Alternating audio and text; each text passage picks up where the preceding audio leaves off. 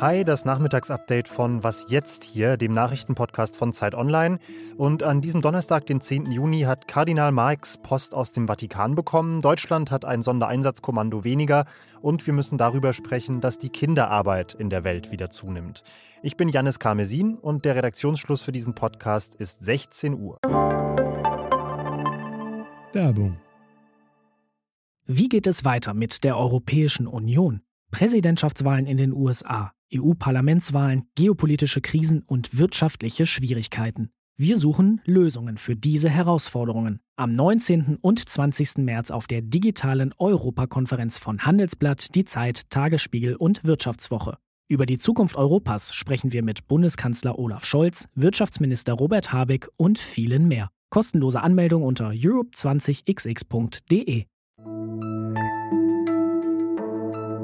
Bundesgesundheitsminister Jens Spahn hat es ja zurzeit nicht ganz leicht. Die SPD fordert seinen Rücktritt in der Maskenaffäre. Der Bundesrechnungshof wirft ihm jetzt gerade heute vor, dass er in der Pandemie verschwenderisch mit Steuergeld umgegangen sei.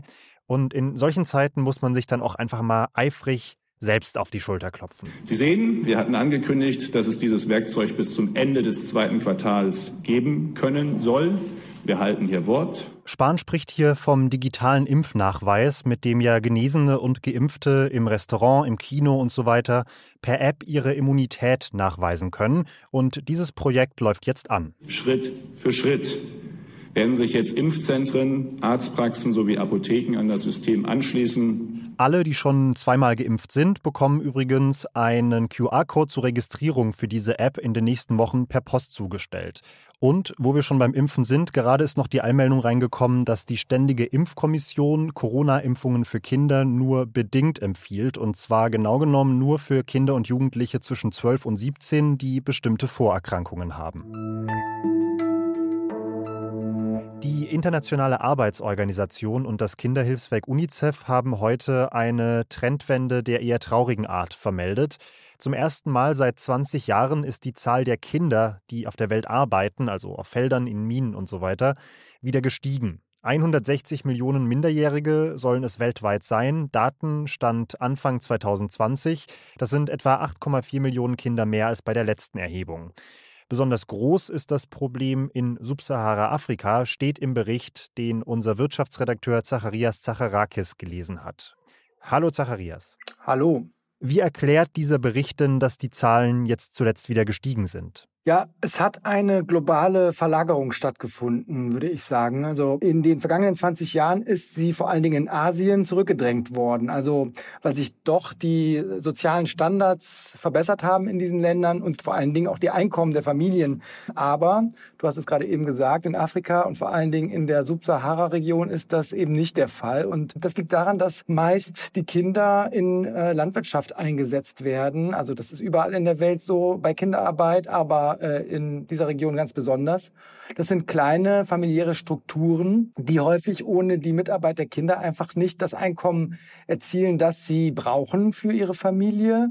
Und das sind dann letztlich Produkte auch, die wir hier in Deutschland äh, nutzen. Zum Beispiel tägliche Sachen wie Kakao oder Kaffee werden in diesen Ländern ähm, angebaut. Und da stellt sich eben doch auch die Frage für uns, wo die Verantwortung liegt. Jetzt sind diese Daten von Anfang 2020, das heißt aus Vor-Pandemie-Zeiten. Ist denn zu befürchten, dass sie jetzt während der letzten eineinhalb Jahre noch weiter gestiegen sind?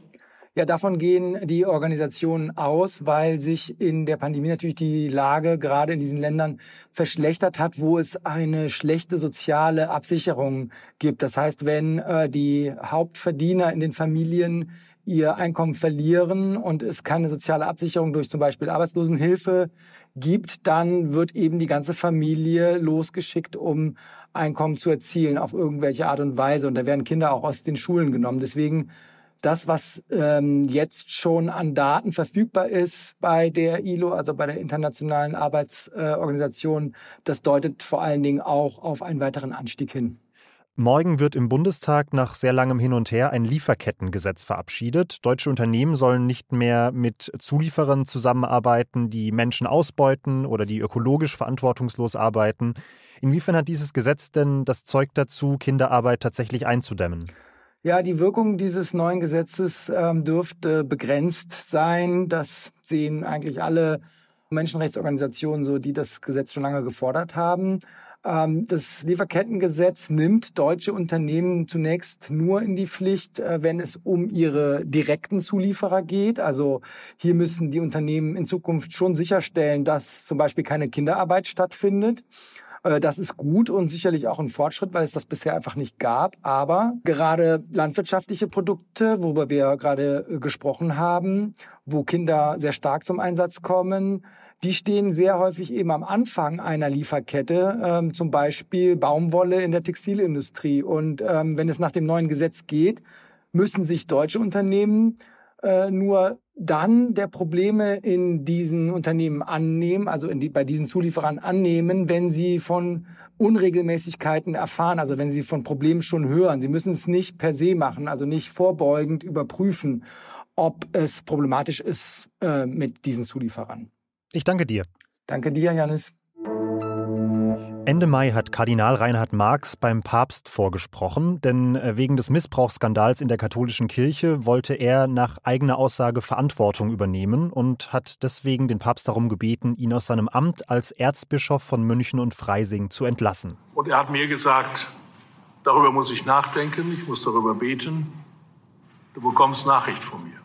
Die Nachricht ist jetzt angekommen und der Papst hat entschieden, Reinhard Marx muss sein Amt behalten.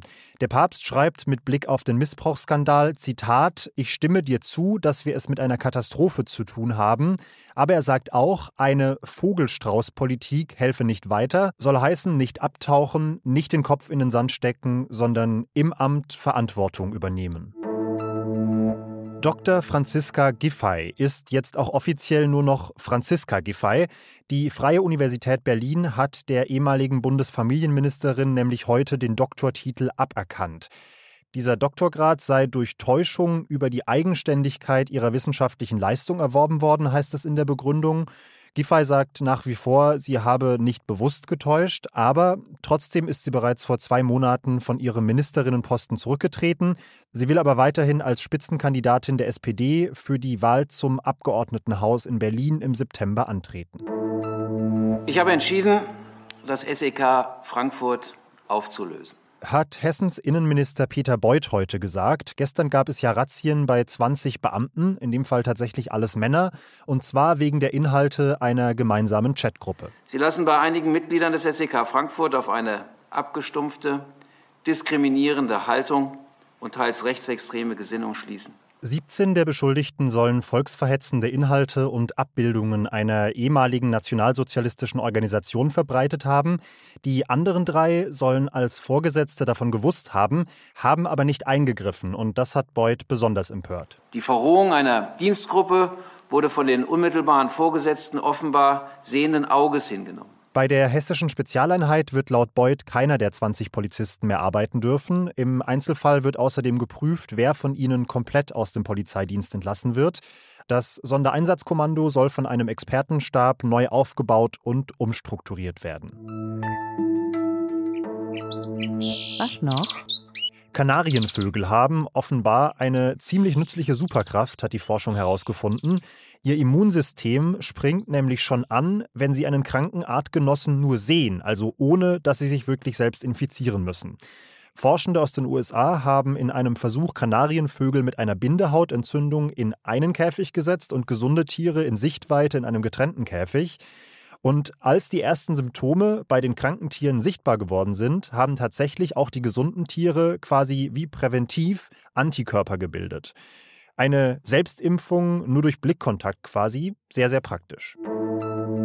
So, ich muss jetzt mal raus, noch ein bisschen Sonne abbekommen, radel jetzt an den See. Deswegen mache ich Schluss mit Was jetzt für heute. Morgen meldet sich Rita Lauter. Sie können uns schreiben an wasjetzt.zeit.de, wenn Sie etwas bewegt. Ich bin Janis Karmesin und verabschiede mich. Ciao.